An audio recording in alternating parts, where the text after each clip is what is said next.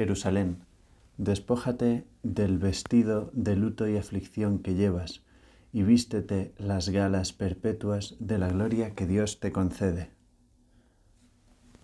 Así empieza la primera lectura de este domingo segundo de Adviento. Estamos en un tiempo en el que esperamos, esperamos un gran acontecimiento y por eso nos preparamos. Nos preparamos con el corazón em, para recibir al Señor, recibir a Dios que baja a estar con nosotros y baja a hacerse uno de nosotros. Baja a la tierra, no tiene, por así decir, reparo en pasar a formar parte de nuestra estirpe, pasar a formar parte de esa estirpe de David y ser el Mesías. El Mesías pues para los judíos iba a ser alguien grande, alguien que les rescataría y iba a ser del linaje de David. Pues claro, la visión humana siempre tiene pues esa visión que se queda pues en la tierra y, pues no puede llegar nunca a comprender del todo los proyectos de Dios. ¿Quién iba a pensar que el Mesías sería Dios mismo? ¿Quién se atrevería siquiera a soñarlo? Pues así es. Y por eso, cuando conocemos esta gran verdad, pues adquieren sentido las viejas profecías, las antiguas profecías que los judíos custodiaban con gran eh, cariño, con gran, como si fueran sus grandes tesoros, ¿no? El gran tesoro del judío piadoso era la Torá, pues eh, adquieren sentido pues todas esas escrituras para ellos antiguas ya, hace dos mil años ya eran antiguas y, recordaban pues lo que decían los profetas como esta primera lectura que habla de Jerusalén, como hemos leído. Despójate del vestido de luto y aflicción que llevas y vístete las galas perpetuas de la gloria que Dios te concede. Jerusalén es la representación del pueblo elegido, eh, del pueblo que Dios guía, el pueblo al que Dios guía. Cuando Jesús se hace hombre, pasa a guiar a la iglesia. Una iglesia inicialmente formada por judíos. Todos los primeros cristianos fueron judíos. Jesús mismo es judío. Y la Virgen María también. Em, lo que pasa es que se abre desde el momento en el que Dios se hace hombre, se abre la salvación a todas las gentes, a todos los pueblos. Por eso esta Jerusalén, digamos como antigua, ¿no? del Antiguo Testamento, eh, pasa a ser mundo entero, ¿no? Despojaos del vestido de luto y aflicción que lleváis y vestíos de las galas perpetuas de la gloria que Dios os concede. Las lecturas de la misa de este domingo son son increíbles, son, están llenas de una esperanza y de una alegría muy grandes. Vale la pena leerlas con detenimiento y, rezar con ellas. También el Salmo responsorial dice, el Señor ha estado grande con nosotros y estamos alegres.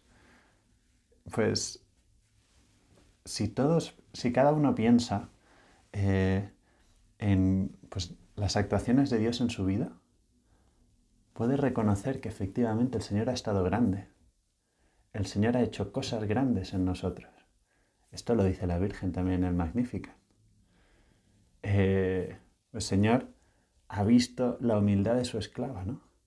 Eh, y, y, la ha enaltecido, ¿no? La ha enaltecido. Por eso me llamarán bienaventurada todas las generaciones. Nosotros podemos tener este deseo también y es bueno que lo tengamos y Dios lo quiere. Dios quiere que todos queramos ser santos. Y eso es, al fin y al cabo, que las generaciones también nos recuerden, que las, que las generaciones pidan, nos pidan a nosotros cosas, ¿no? como nosotros hacemos con la Virgen. Ahora estamos en, en un tiempo especial, en muchos sitios se, se celebra la novena la Inmaculada, que son pues nueve días antes del 8 de diciembre. Nosotros al estar en el 5 de diciembre pues estamos justo en medio, ¿no? En el sexto día de esta novena, pues ¿y qué, qué se hace en la novena? Pues tener especialmente presente a la Virgen, sabiendo que es Madre nuestra y, y que los dones que ha recibido los ha recibido para darlos. Y precisamente porque tiene ese corazón de madre, las madres cuando reciben regalos como bombones o cosas así, pues no se van a su cuarto a comérselos ellas solas, ¿no? Lo normal es que, que los compartan. Que los compartan con sus hijos. Pues esto es lo que hace María. María ha recibido muchos dones, muchísimos dones de la Inmaculada Concepción haber nacido sin pecado original, pues también es un don que comparte, que nos puede ayudar en nuestra lucha contra el pecado, que es una lucha que viviremos toda la vida, eh, para que la vivamos cada vez más parecidos a como la vivió ella. Ella que tuvo una libertad absoluta y rechazó siempre el pecado. Fue eh, sin mancha, desde la concepción y hasta su ascensión al cielo y sigue en el cielo cuidando de nosotros. Pues ella nos puede ayudar a que nuestro corazón también desee lo bueno. Esta es la clave al final. Si deseamos lo bueno, el mal, pues aunque nos lo ofrezcan, diremos no lo quiero porque si no me apetece, no, no me interesa. A mí me interesa Dios. Claro, pues este era, esta era la perspectiva de María, por eso nunca eligió el mal es que dice, es que no lo quiero. ¿Para qué? Eh, para estar triste. Si a mí yo estoy convencido de que lo que me acerca a mi felicidad, lo que me alegra, es Dios. Por eso podemos decir, como el Salmo, el Señor ha estado grande con nosotros y estamos alegres, porque también cuando vivimos esta, esta lucha, es una lucha, porque claro, nosotros también, pues que no hemos nacido con la gracia de la Virgen de vivir, de nacer, eh, con haber sido concebidos inmaculados, pues tenemos esta lucha desde el principio, pero es una lucha con Dios, con lo cual esa lucha incluso se puede vivir alegre y por eso tiene sentido este salmo. El Señor ha estado grande con nosotros y estamos alegres, nos fijamos en lo bueno de nuestra vida y nos damos también cuenta de que las cosas que parecen no haber sido tan buenas nos han ayudado. Las podemos digerir porque Dios nunca nos da cosas que no podamos, por así decir, digerir. Nunca la cruz es tan pesada que no la podemos llevar.